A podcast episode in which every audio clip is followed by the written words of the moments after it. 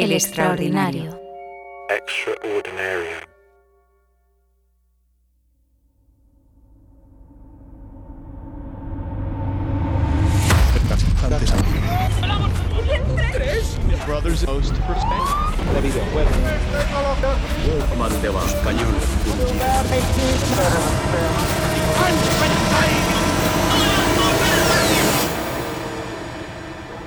Os voy a presentar a Vicenta. De apellido Higuera, que se te olvida siempre, Marcu. Vicenta vive en el año 1934, en unas casas bajas en el barrio de Entrevías. No tenemos agua, no tenemos luz y las necesidades las hacemos en ese agujero. Llegó a Madrid hace solo unos meses, de un pueblo de Andalucía. Un burro, tres autocares y dos trenes tuve que coger. Vicenta tiene cuatro hijos y un marido llamado Tarsicio, que trabaja de jornalero de la construcción. A ver, yo cojo lo que me dan y hago por lo que me mandan. Lo que pasa es que la faena, pues, solo llega de vez en cuando. Vicenta, Dime, ¿nos dejas pasar a tu casa? adelante, pasen, pasen.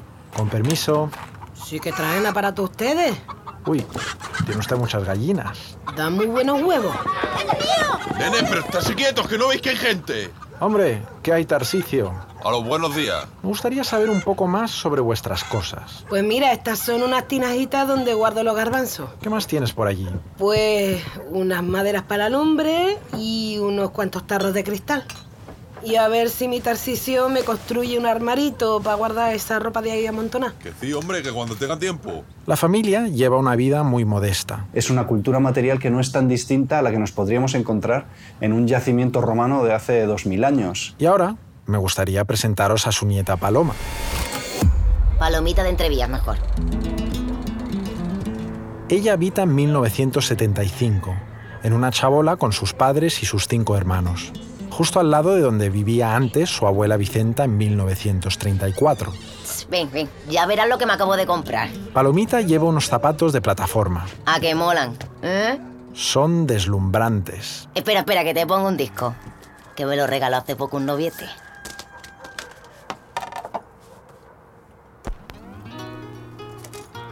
Hoy hace un calorazo en Entrevías, así que Palomita saca una silla a la calle para tostarse la cara al sol.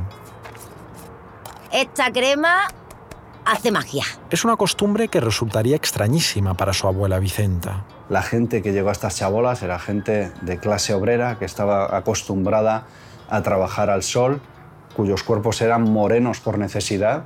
El color moreno de la piel, de hecho, era un marcador de clase.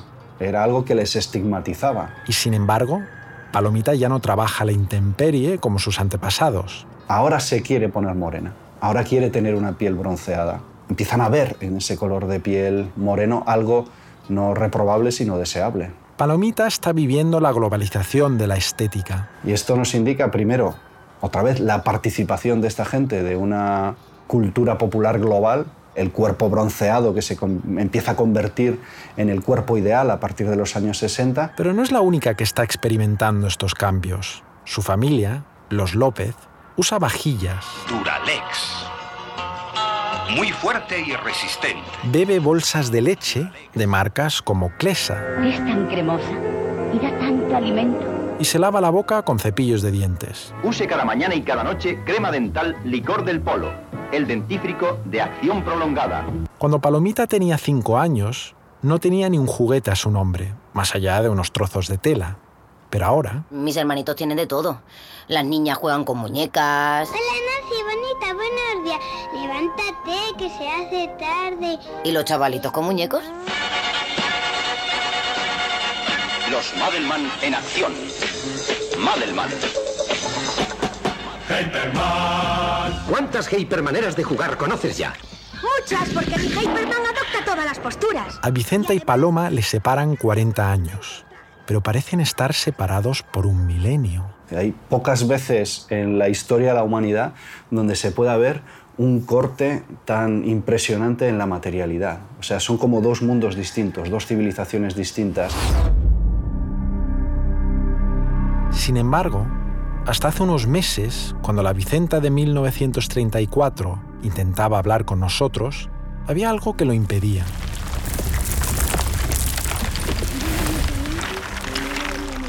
Hola, ¿hay alguien allí? Vas a tener que hablar más fuerte. Ostras, qué, raro. Es como si alguien estuviera hablándome bajo tierra.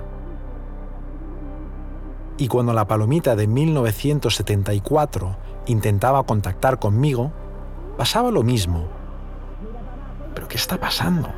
¿Me estaría volviendo tarumba? Estoy hablando con unas voces que vienen del suelo.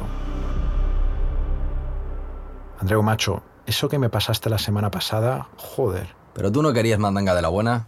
Pues toma dos tazas. Porque la vida de Paloma y Vicenta estuvo enterrada en un solar de entrevías durante 50 años. Nadie consideraba que la historia de este humilde barrio mereciese una excavación.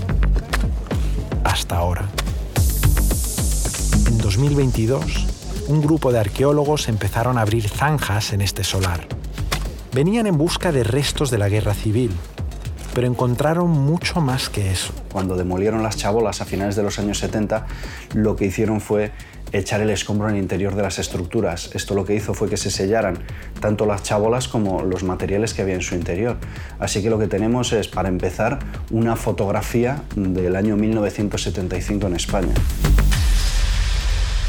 Algo así como una Pompeya de 1975 y por eso vamos a llamar a esta excavación La Pompeya de Entrevías. Y al que le pique... ¿Pero qué es eso de desenterrar Nancy de los 60? Arqueólogo ni arqueólogo. Eh, Si es que cualquier cosa lo llaman arqueología hoy en día. Pues que no escuche. ¿Qué? ¿A qué te meto? En la Pompeya de Entrevías, los arqueólogos descubrieron que por primera vez estas familias pobres empezaban a tener un exceso de cosas. Familias como los López, que hoy vamos a conocer de cerca. Y lo haremos con especial interés en los juguetes, esos objetos con apariencia inocua que en realidad moldean las cabezas de nuestros mini-yos. En este capítulo consumiremos chocolatinas que vienen con sorpresa, engulliremos hamburguesas que vienen con premio, conoceremos un carpintero que se cansó de la madera para entregarse al plástico y nos dedicaremos a ver vídeos de gente abriendo paquetitos en YouTube. Enternecedor. Contaremos, como siempre, con la mente preclara de Alfredo González Ruibal para ayudarnos a convertir los despojos enterrados en el suelo en historias apabullantes. Me llamo Marcus H. Soy espeleólogo de memes y esto es La Historias Ayer. Capítulo 1. Chabolas, unboxing y huevos Kinder. Desde que el humano es humano, el juego siempre ha estado allí.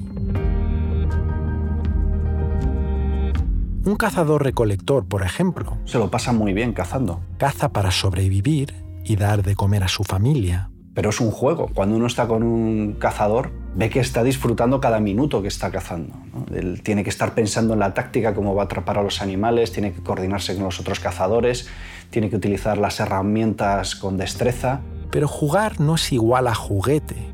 Los niños siempre han jugado, pero no solían tener juguetes. O por lo menos, durante gran parte de la historia de la humanidad, los juguetes Tenían una función muy clara, que consistía en enseñar a los niños a ser adultos. Y esto se ve, por ejemplo, en las culturas inuit del norte de Canadá y Groenlandia. Aquí se conservan muchísimos juguetes de lo que se conoce como la cultura de Tule de hace unos 1500 años. Y en este caso la mayor parte de los juguetes que tenemos son puntas de flecha, arcos en miniatura, trineos en miniatura.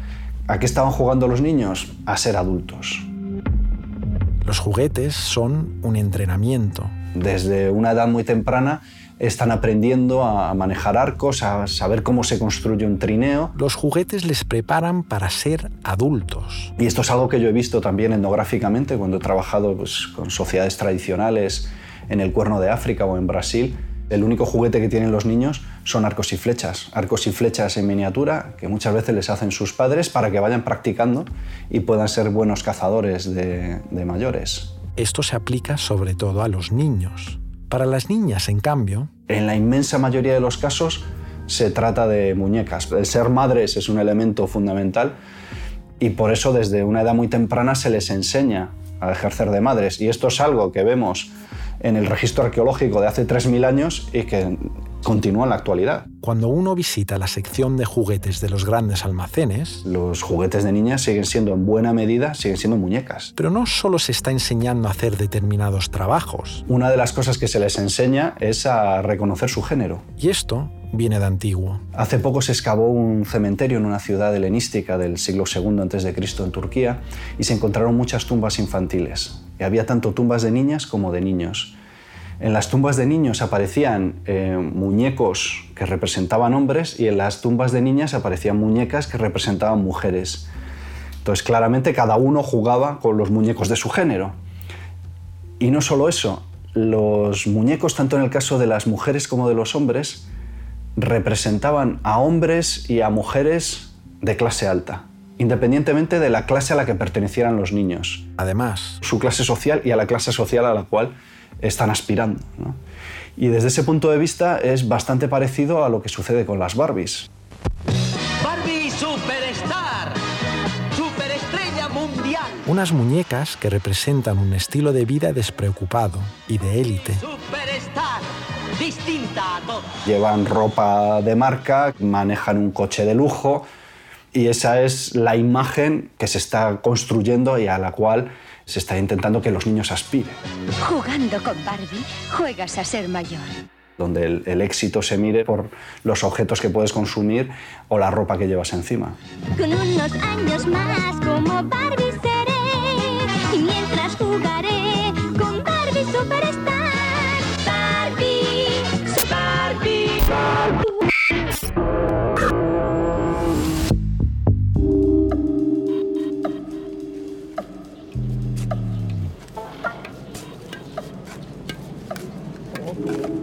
Cuando arqueólogos como Alfredo excavan juguetes, no solo importa lo que aparece, sino dónde aparece. Hace unos años estábamos excavando en el asilo de Santa Cristina, en lo que entonces era las afueras de Madrid, en el barrio de Moncloa. El objetivo era estudiar los restos del asilo y una base militar que se instaló allí durante la Guerra Civil. Sin embargo, después de la guerra, el lugar se convirtió en un parque y cuando empezamos a excavar, lo primero que nos encontramos fueron los restos de los juguetes de los años datados entre finales de los años 60 y principios de los años 80.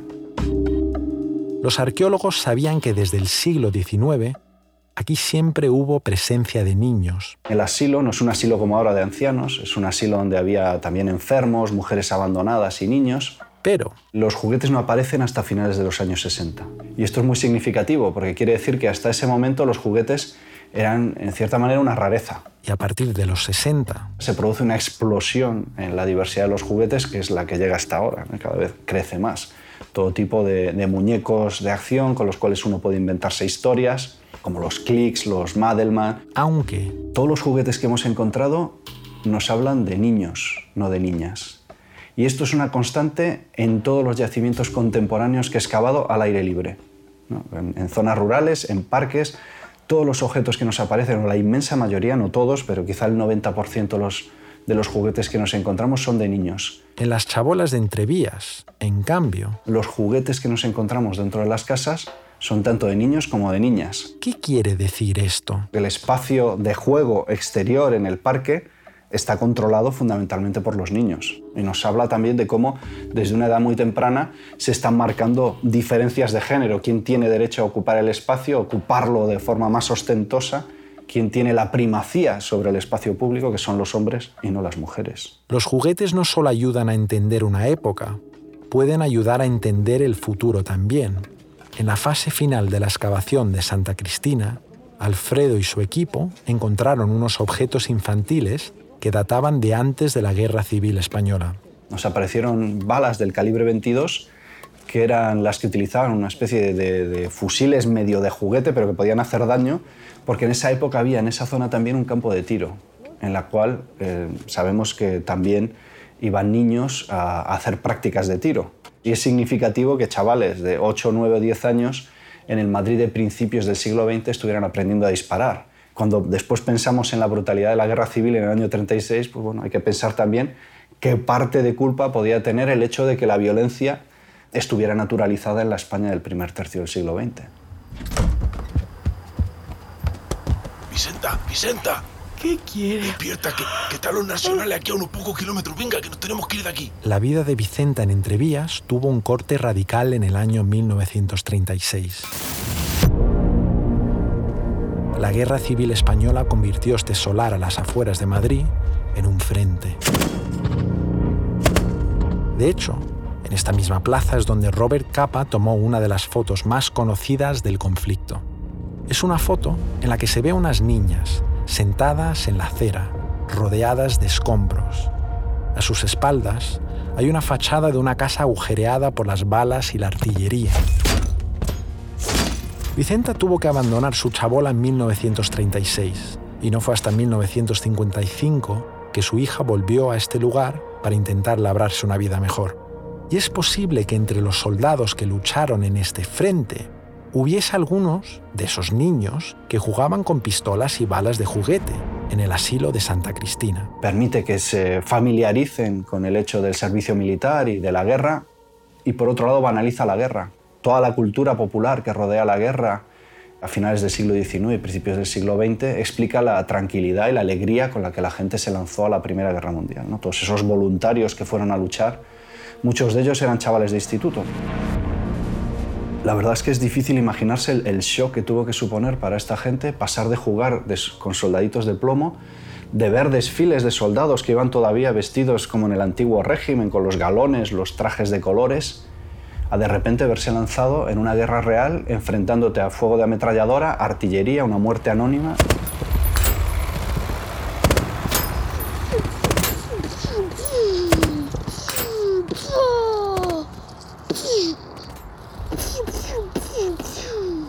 Señor, estamos perdiendo soldados. Hemos vuelto a las chabolas de Entrevías, pero esta vez estamos en 1965. Paquito, el hermano de Palomita, está jugando con unos soldados de plástico. ¡Nos están disparando!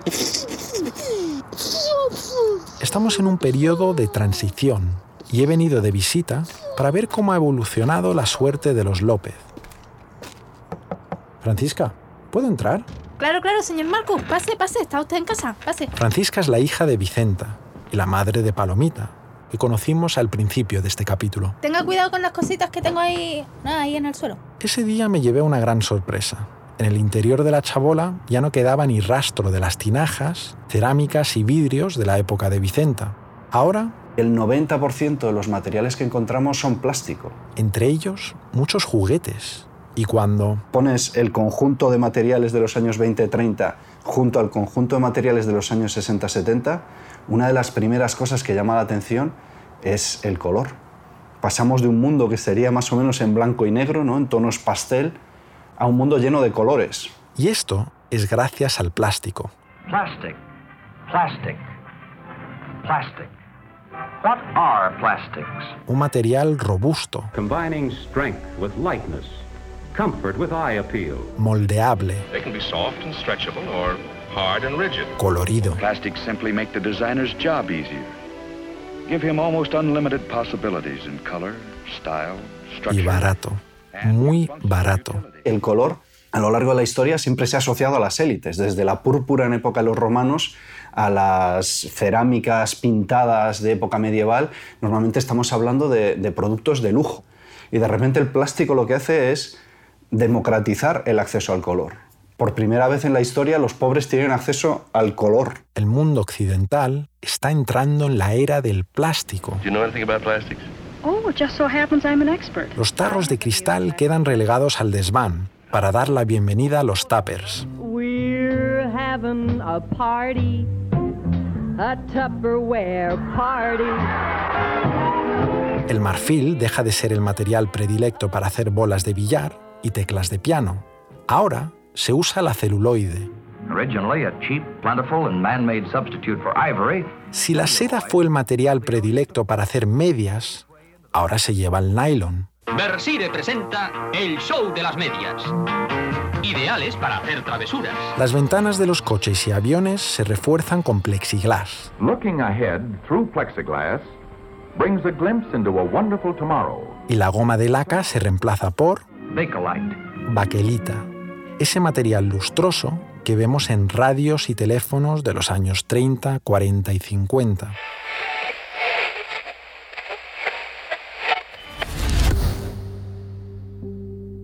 El plástico no solo reemplaza el antiguo mundo, abre mercados que antes no existían, como los habitantes de las chabolas de entrevías. Convierte lo exclusivo en masivo. La seda depende de unas larvas, la goma de laca de escarabajos, la madera de árboles, el cristal de arena, materiales que requieren procesos artesanales y caros. El plástico, en cambio, depende del petróleo, un líquido viscoso y negro disponible en cantidades cada vez más abundantes, refinado de forma industrial. Y con la llegada de la Segunda Guerra Mundial, los aliados recurren al plástico para surtir sus ejércitos.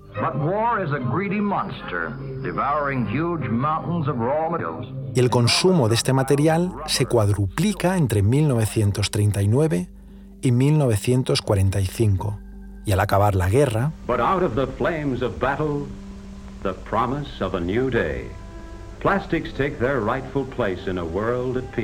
las industrias rápidamente cambian las armas y los accesorios de guerra por una ristra interminable de productos de consumo. Y es justo en estos años de posguerra que un carpintero danés se da cuenta del potencial de este material. Su nombre es Ole Kirk Christiansen y se dedica a la fabricación de juguetes de madera. En el año 1947 asiste a una presentación comercial en Copenhague y lo que ve le deja atónito. Unos vendedores le enseñan una máquina de inyección para crear figuras de plástico, contada de forma muy simplificada. Introduces pellets de plástico a alta temperatura en una máquina, el calor convierte los pellets en líquido y ese líquido se introduce en un molde, con forma de soldado, por ejemplo. Lo enfrías y voilà, ya tienes tu juguete. Y este proceso repetido miles de veces cada día te permite fabricar en masa y a bajísimo precio. Christiansen se gastó una millonada para comprarla y usó esta máquina para crear unos bricks de plástico que hoy conocemos como Lego.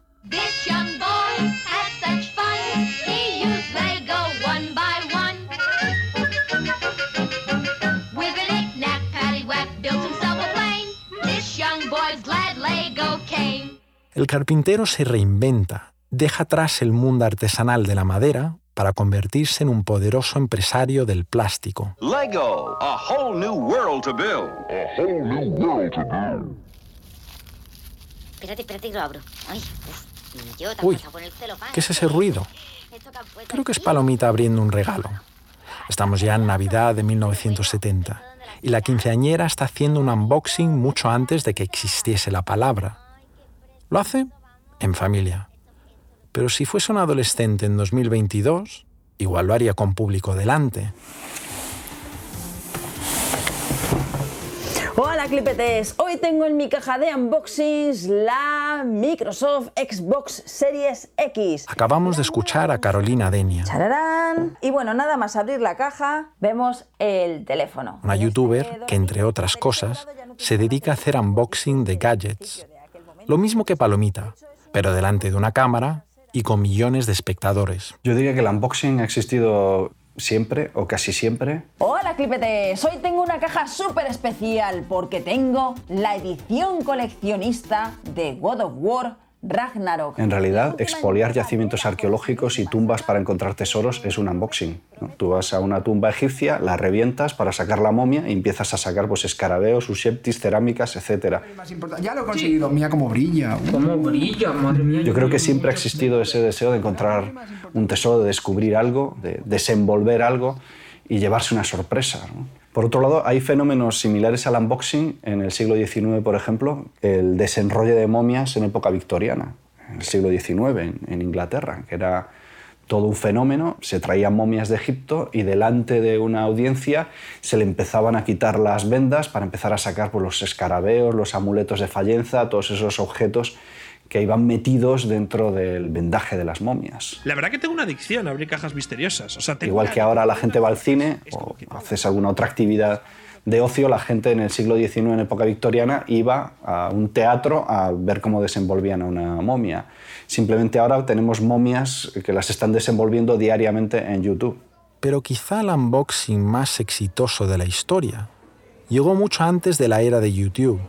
Un unboxing que se ha realizado más de 30.000 millones de veces. Voy a daros una pista. Vayan pasando por la caja 3. Estoy en la cola de un supermercado, en una de esas cadenas que podría estar en cualquier ciudad del mundo. Y justo cuando saco la cartera para pagar, mi hija empieza a tirarme del brazo. Marcus, tú no tienes hija. Joder, con los puristas. Es una hija figurativa que me sirve para explicar una teoría que se me acaba de ocurrir. Total, mi hija me empieza a pedir que le compre una cosa. Quiero, quiero, quiero, por fin. Tío, se nota un montón que eres tú. ¿Tú sabes el pifostio que supone contratar a una niña de verdad para esto? Ya no sé, tío, pero... Sigamos. Papi, por fin. Venga, vale, pero a cambio me tienes que hacer los deberes.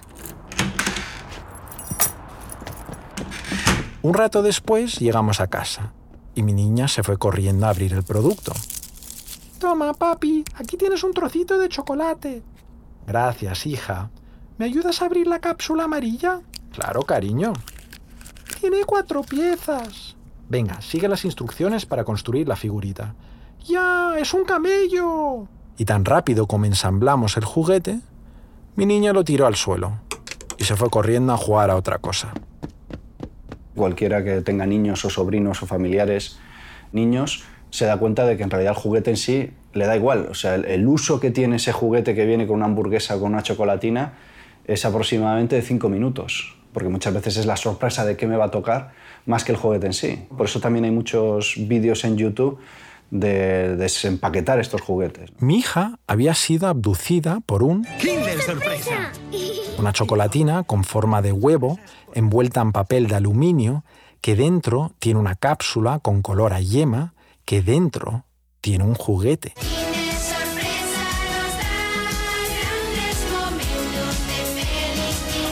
Es el unboxing perfecto, con diversas capas, con sabor a chocolate con leche y con premio al final de todo. Para conocer el origen de esta idea, nos vamos al norte de Italia, a finales de los años 60. En la pequeña ciudad de Asti hay un hombre llamado Michele Ferrero, aprovechando el empuje de la posguerra para construir un imperio. Su producto más exitoso hasta la fecha es una crema de chocolate y avellanas llamada Nutella. Ferrero, con la sua Nutella. Un gusto genuino per una merenda sicura. Pero Ferrero quiere más, quiere llegar más lejos y encuentra la inspiración para su siguiente producto en una tradición italiana centenaria. Todas las Semanas Santa, a los niños les regalan huevos de Pascua, huevos de chocolate grandes que dentro tienen pequeñas sorpresas. Y el empresario pensó, ¿por qué limitarse a regalarlo una vez al año? ¿Por qué no convertir este acto de consumir un huevo de chocolate en algo cotidiano? Años después, el empresario contó en una entrevista Ah, quería que fuese la Pascua todos los días. El desarrollo del producto coincide además con la llegada del plástico a gran escala. El mismo fenómeno que llenó las chabolas de entrevías de juguetes permitió a Ferrero fabricar figuras de plástico baratas para rellenar sus huevos de chocolate. En palabras de William Saliche, mano derecha de Ferrero, El huevo nace fundamentalmente de la pobreza de la posguerra, cuando no había tiendas de juguetes, pero no se quería decepcionar a los niños. Nació para meter el juego en la cotidianidad. Ferrero no solo estaba inventando una chocolatina. Ferrero de forma intuitiva había creado un ritual que administraba chutes de dopamina a niños que acompañaban a sus padres a hacer la compra. Porque hace tiempo que los científicos saben que la dopamina alcanza su momento álgido antes de vivir una experiencia placentera, no durante y no después. Dopamine is not about pleasure, it's about the anticipation of pleasure. Escuchamos al biólogo Robert Sapolsky. It's about the pursuit of happiness rather than happiness itself. La dopamina está diseñada para hacernos buscar experiencias placenteras, pero una vez que conseguimos lo que buscamos, desaparece. Y cuando mi hija, Ficticia. cuando mi hija ficticia me pidió que le comprara un huevo Kinder con toda su alma, estaba recibiendo un chute de dopamina ante la posibilidad de comprar una chocolatina que dentro tiene un juguete que encima no descubrirá hasta que lo abra. Una puñetera genialidad.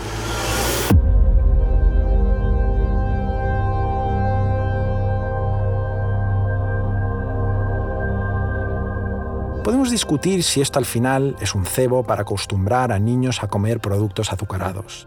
Pero lo cierto es que mientras esta dinámica se mantiene en un entorno controlado, como un supermercado, el consumo de los huevos Kinder estaba limitado. Limitado por la potestad de un adulto de decidir si lo compra o no. Pero cuando las mismas dinámicas que rigen el deseo de tener un Kinder sorpresa se introducen en un algoritmo, la cosa se vuelve un poco más siniestra. ¡Wow! There are so.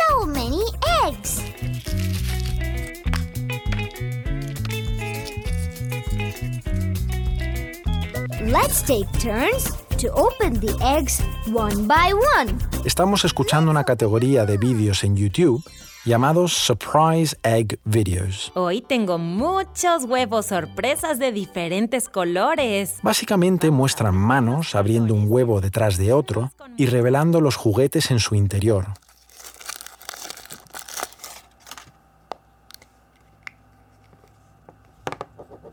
Y son tremendamente adictivos. Esta categoría suma miles de millones de visualizaciones en la última década. Estos vídeos son como el crack para los niños. Hay algo en esa repetición, el chute constante de la dopamina cuando se revela el juguete, que les engancha por completo. Escuchamos a James Brittle en una charla de TED en el año 2018. Si intentas quitarle la pantalla, gritarán y gritarán. El escritor británico se empezó a interesar por este fenómeno y tras meses de investigación acabó alarmado con lo que encontró. Estamos en 2018 y mucha gente está empleando el mismo mecanismo que usa Facebook o Instagram para que sigamos entrando en la app para hackear el cerebro de niños muy pequeños en YouTube. Pero esto era solo la punta del iceberg. Los padres estaban dejando a sus hijos solos con una tablet. Esos niños veían estos vídeos, pero cuando finalizaban la cola de reproducción, enseñaba otros vídeos. Y en esta cola de reproducción se empezaron a colar piezas raras, rarunas, rarísimas. Vídeos que mostraban a Peppa Pig decapitada o Mickey Mouse torturado.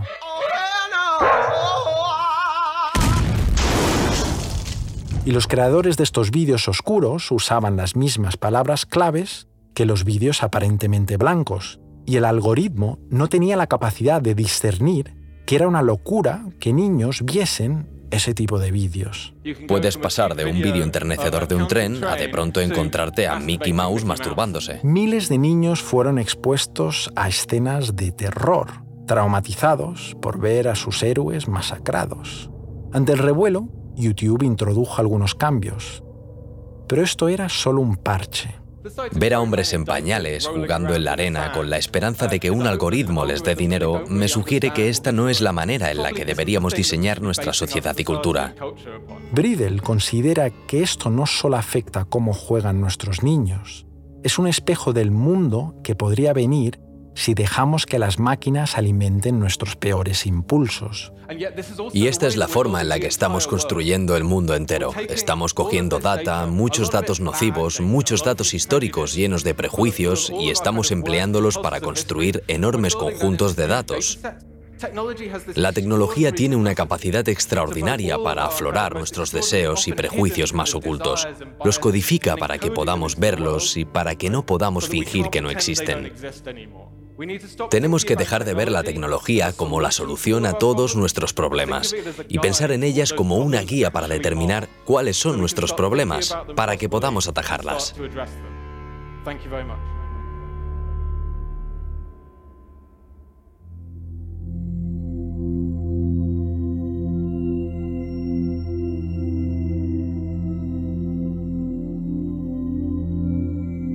Jugar, juego, juguete. Creo que los seres humanos tenemos necesidad de jugar en general, ¿no? Y si no juegas con muñecos, juegas en videojuegos o en la sala de apuestas. Jugar, juego, juguete. Los trabajos de adultos son trabajos serios y son trabajos que no dejan lugar al juego. Jugar, juego, juguete. Por eso también está ahora de moda en muchas grandes empresas el introducir estas dinámicas de juego, una cosa muchas veces un poco forzada. ¡Parkour! ¡Venga, venga! ¡Parkour! ¡Michael! ¡Parkour!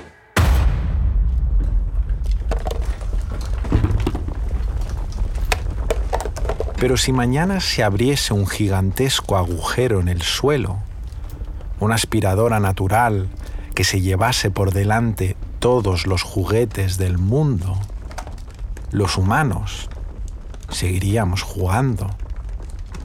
Pero los niños resistirían mucho mejor que los mayores. En los niños hay una forma de, experimentar el mundo y una forma de creatividad que se pierde cuando eres adulto. En el caso de los adultos tendemos a utilizar los objetos de forma ortodoxa, o bien de forma ortodoxa o bien de forma heterodoxa, para llevar la contraria en algo. Los niños utilizan los juguetes muchas veces de forma alodóxica, es decir, no es de forma ortodoxa, no es como hay que utilizarlos, pero tampoco los utilizan mal para llevar la contraria, simplemente los utilizan de otra manera. Porque los niños, en realidad, no necesitan juguetes para jugar. De hecho, muchos niños se divierten más jugando con cartones, con envoltorios, con los desechos de nuestra sociedad que con los propios juguetes. ¿Y por qué? Porque los juguetes llevan incorporados en sí unas condiciones de uso, digamos. Les puedes dar la vuelta, los puedes usar de otra manera, pero oponen una resistencia, mientras que un cartón o un palo no ponen ninguna resistencia, oponen mucha menos resistencia. Entonces eso les da pie a, construir sus mundos. Por eso lo ideal sería que creáramos objetos, creáramos juguetes mucho más abiertos, que permitan desarrollar mucho más la imaginación, que estén menos cerrados. ¿no? Y lo peor de todo son los objetos de merchandising, ¿no? donde ya está la historia construida. Cuando un niño tiene en sus manos un objeto indeterminado, lo que les permite es descubrir otras potencialidades de esos objetos, otra forma de, de emplearlos, de disfrutar con ellos, de inventarse historias para ampliar los horizontes de tu imaginación. Jugar. Juego. I think children are learning through play, that's obvious, but adults are playing through art. I think that's where we play. We carry on playing, but we call it art and we call it going to the theatre or we call it getting a new album or whatever we call it.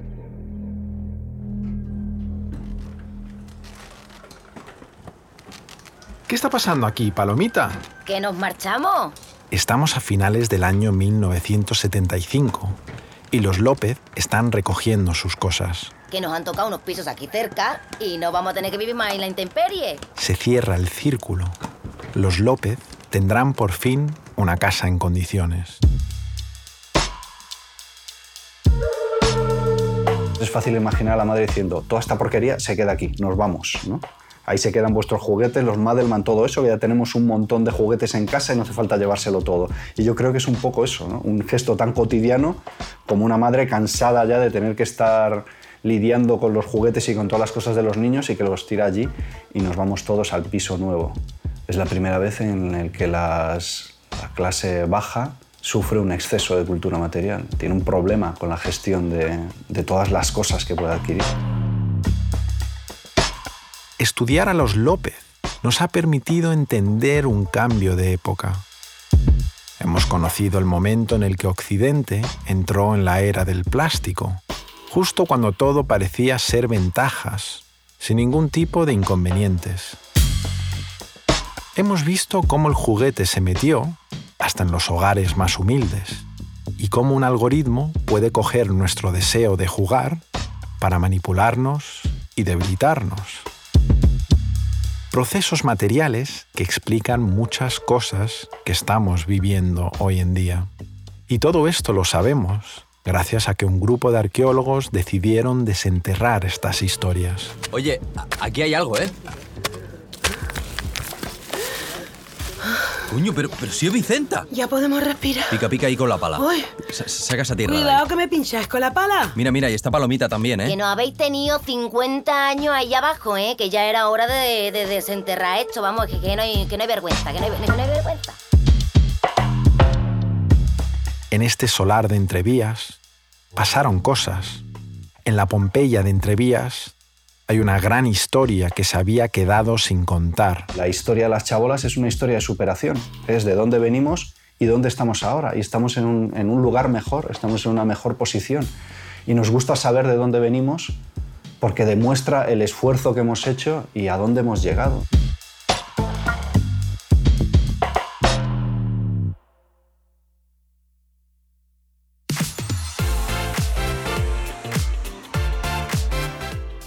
¿Qué tal? Muy buenas amantes del unboxing y bienvenidos otro día más a este podcast en el que abrimos cajas misteriosas. Eh, bueno, hoy tenemos una caja súper especial que nos mandan desde Colección Solo, David Cantoya y Óscar Hormigos. Así que bueno, imaginamos que será una pedazo de sorpresa. Eh, la vamos a abrir aquí ahora mismo en directo, ¿vale? Vamos a ver lo que es. Uf, estoy un poquito nervioso, ¿vale? Eh, vamos a abrir la cajita y vamos a ver qué contiene. ¡Hola! Vaya mierda. Pues si son. Si son figuritas. Son. Mira. Esta figurita es de Marcus H. Que es director y guionista del programa. Y viene con su otra figurita que es de Alfredo González Ruibal. Mm. Vale, el otro que habla en el programa. Muy bien, vale. Un poco cutres las figuritas también, la verdad hay que decir. ¿eh? No se vende mucha calidad. Esta es de Andreu Quesada, el diseñador de sonido. Joder, pero si esto está abierto. Si esto está abierto, si está roto el blister. Madre mía, qué cosa más cutre, por favor. A ver aquí, vale. Aquí más figuritas. Tres figuritas de Marabat, dirección editorial.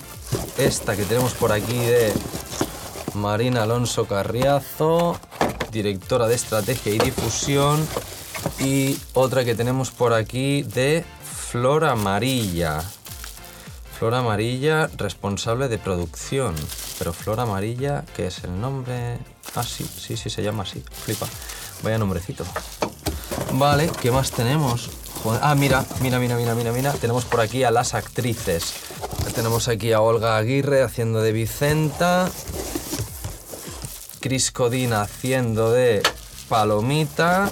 Y tenemos por último aquí a Débora Rezuelo también haciendo de Francisca. Oh, qué bien, qué ilusión. ¿Qué más tenemos? Ya está, ya no hay nada más. Ah, mira, ¿y esto qué es? Ahí va, a ver si es un CD. Mm, es un CD de música de Conga Music. A ver. Música para podcast. Pero ¿quién coño usa CDs a día de hoy? No me jodas. Madre mía, ya está. ¿Esto es todo lo que nos han enviado? Vaya mierda.